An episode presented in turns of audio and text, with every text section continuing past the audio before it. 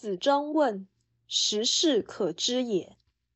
子曰：“殷因于夏礼，所损益可知也；周因于殷礼，所损益可知也。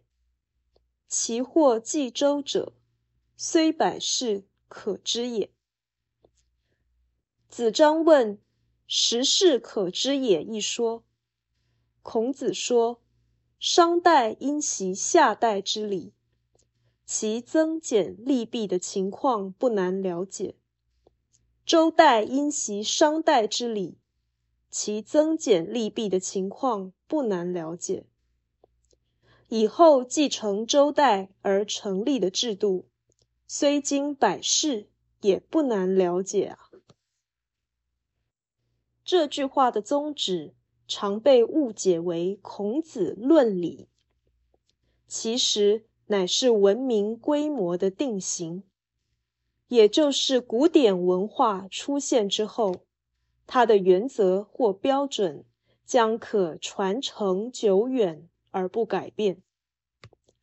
本文的内涵是说，商朝继承夏朝的制度而稍加改良，它的转变。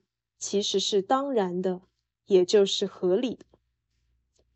周朝继承商朝的制度而稍加改良，它的转变也是如此。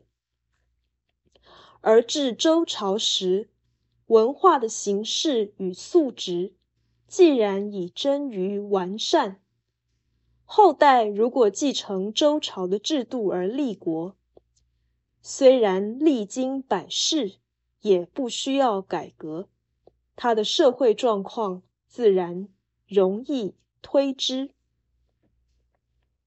这个说法表示，文明具有普世性与永恒性。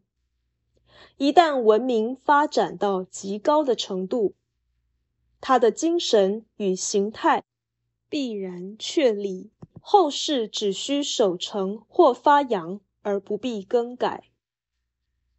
然则“时事可知也”这个说法还不是最惊人的，“虽百世可知也”才是宏大。